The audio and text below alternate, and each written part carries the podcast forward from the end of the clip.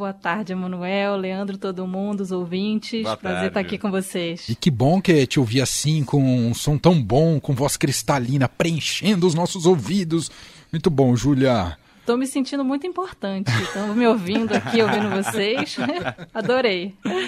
Júlia, a gente, eu vou fazer uma analogia aqui. Eu não sei se você acompanha futebol ou não, Júlia. Você não liga eu pro futebol. Eu amo futebol ah. e quem disser que o Flamengo não é o melhor time do mundo tá errado. Quanto vai ser o jogo hoje, então? 2 a 0 fora o baile. Ah, confiança é tudo. Bom, no futebol a gente fala que quando um zagueiro é muito assertivo, né?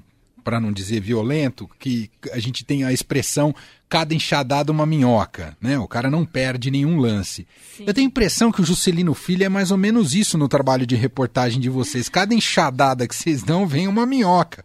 E a nova de hoje é em relação ao patrimônio dele, Júlia. Queria que você contasse para o nosso ouvinte.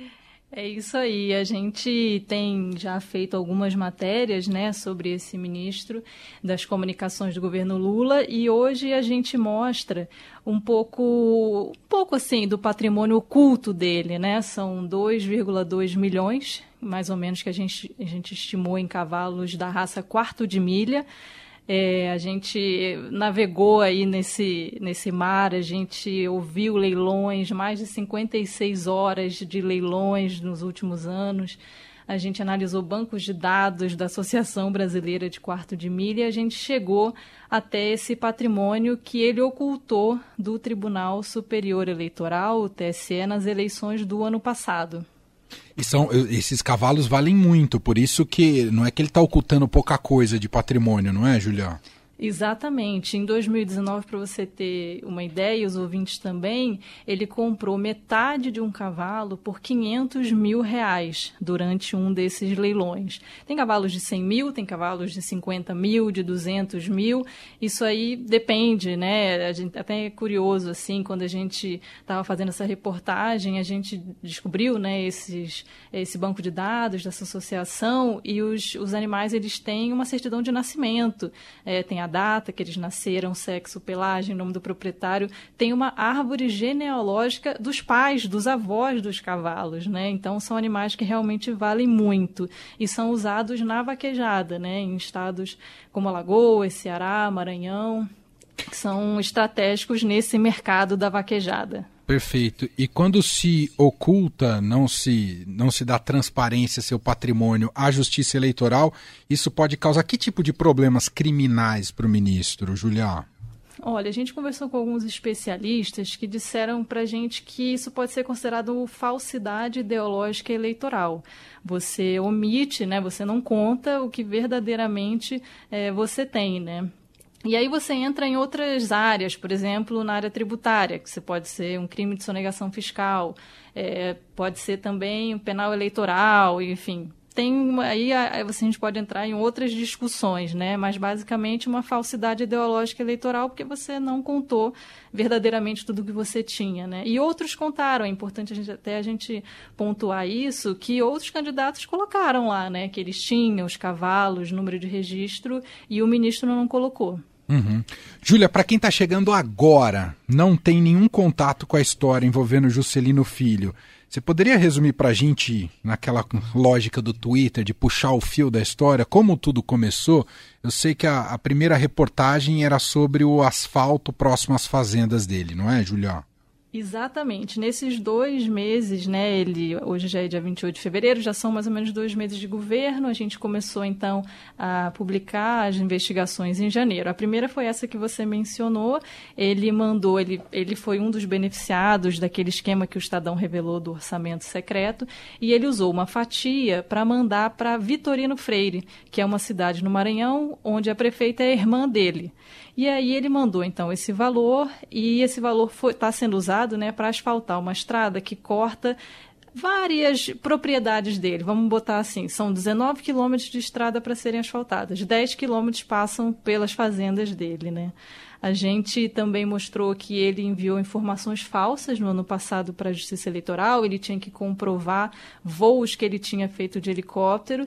E ele incluiu nomes de passageiros que moravam em São Paulo e disseram para a gente, olha, isso é possivelmente uma fraude, a gente nem conhece esse ministro, esse deputado, na época então candidato, né? A gente nem esteve no Maranhão, e aí esse caso já estava, o Ministério Público já estava de olho, mas o TRE do Maranhão tinha dito que não, que estava tudo bem, depois das reportagens, então o caso foi para o TSE que vai analisar. Essas foram as duas e a gente mostrou na segunda-feira, né, ontem, que ele também usou um avião da FAB e recebeu diárias, né, é importante a gente mencionar que isso é dinheiro público, uhum. para participar de leilões de cavalo de raça em São Paulo ele esse evento né ele, ele foi homenageado num evento na, na sexta-feira é, numa sexta-feira de janeiro e ele tinha ele arrumou assim algumas reuniões na sexta-feira de manhã e na quinta noite ele ficou duas horas e meia nesses eventos e o resto ele curtiu os eventos de leilão e essa homenagem que ele recebeu uhum, exato o tal do Oscar do quarto quarto de milha né que é essa essa raça de cavalo que ele recebeu homenagens ali.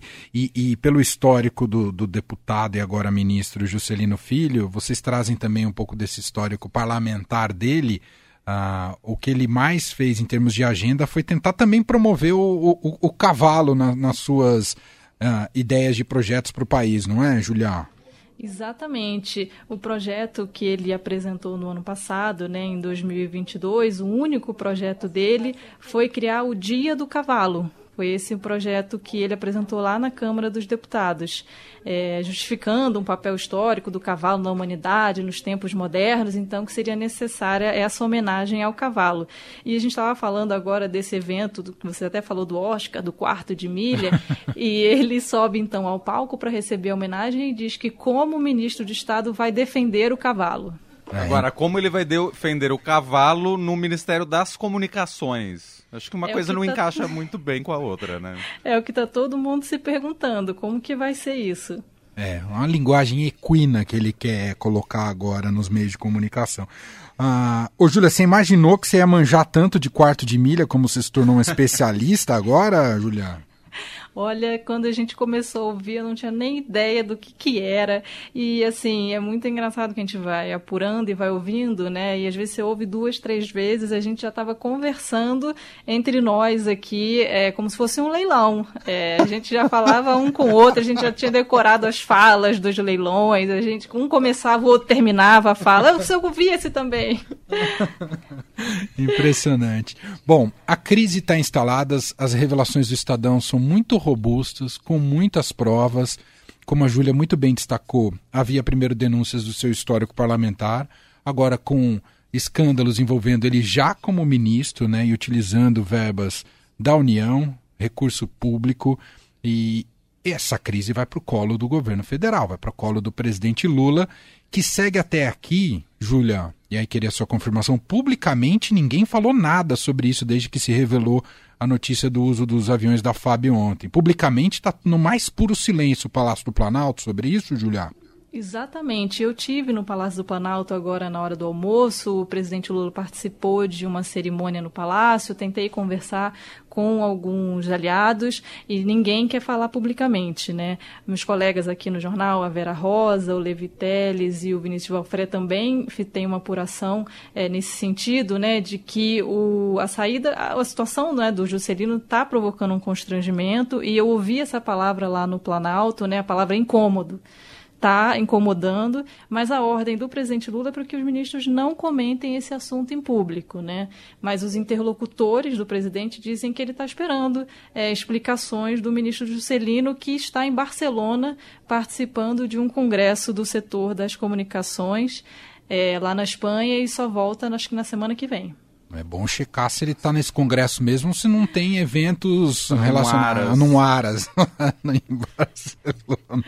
Bom, uh, é, é, claro que é uma crise muito importante. A gente precisa frisar duas coisas. Primeiro que uh, o presidente Lula havia dito que não ia tolerar erros cometidos por ministros em seu governo, então se espera aí algum tipo de tomada de decisão por parte do governo Lula. O silêncio tem se estendido além do necessário, né, dos problemas que tem causado uh, o Juscelino Filho. Mas é importante como contexto político também, né, Júlia, que uh, uh, por detrás disso tem a questão do apoio do União Brasil no Congresso Nacional, que são é uma quantidade de votos importante pensando em base e governabilidade, né, Julia?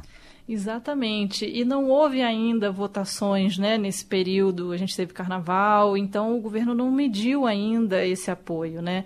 E isso também, a gente já ouviu, né, é o que está fazendo também o governo pensar, mas será que a gente tira ou não tira? Como é que vão ser essas votações né, é, dentro lá do, do Congresso? O que, que a União Brasil vai entregar para o governo em termos de voto? Então tem muita. A conta ela é, ela é maior do que só os atos do ministro. Né? vem também do que, que o partido vai entregar para o governo Lula. Uhum. Ah, e uma última pergunta, Júlio. O próprio ministro também não se pronunciou desde a última revelação de vocês, né? Não, não se pronunciou, ele silenciou, a gente é, já até pediu de novo, e aí alguma novidade, mas nem, o Ministério não tem respondido. Ele tem sido cobrado nas redes sociais dele, a gente tem acompanhado, e alguns comentários ele chegou até a apagar, mas hoje já tinha lá mais de algumas críticas a ele. Perfeito. Seguiremos acompanhando esse foco de crise, entender como é que o governo vai lidar com ela, né? Tendo essas duas frentes, uh, esses dois horizontes, né? A governabilidade e ao mesmo tempo um ministro que te, tem, é, enfim, causado não só constrangimentos, mas tem gerido mal a sua pasta, né? Utilizado para fins privados e próprios uh, dinheiros de, uh, o dinheiro do recurso público, né? Da gestão pública. Bom, essa é Júlia Afonso, que junto com os. Você quer nomear todo mundo que está nessa frente de investigação, só para a gente dar o crédito para todo mundo, Júlia, além de você? Vamos com certeza. Vinícius Valfré, Tássio Lohan, Daniel Vetterman e sob a nossa querida é, tutoria de Andresa Matais, Leonêncio Nossa, Francisco Leal e todo mundo aqui de Brasília. Perfeito. É a sucursal do Estadão em Brasília fazendo um belíssimo trabalho de investigação. Haja o governo que houver, é esse, essa é a nossa função. Exatamente. Júlia, muito obrigado que você tenha participado por aqui. Um beijo para você e vai Flamengo. É isso aí, gente. Todo mundo torcendo hoje. não quero ouvir ninguém que não tenha torcido. Olha, eu acho que esse cidadão aqui na minha frente, Júlia, não vai torcer muito. Eu não sei se ele gosta muito do técnico de vocês, entendeu? Mas ele gosta da sogra do técnico. Pelo bem da saúde da sogra, né? É Exatamente. É Obrigada, gente. Obrigada, Júlia. Beijo. Beijo. Tchau. Beijo, tchau, tchau.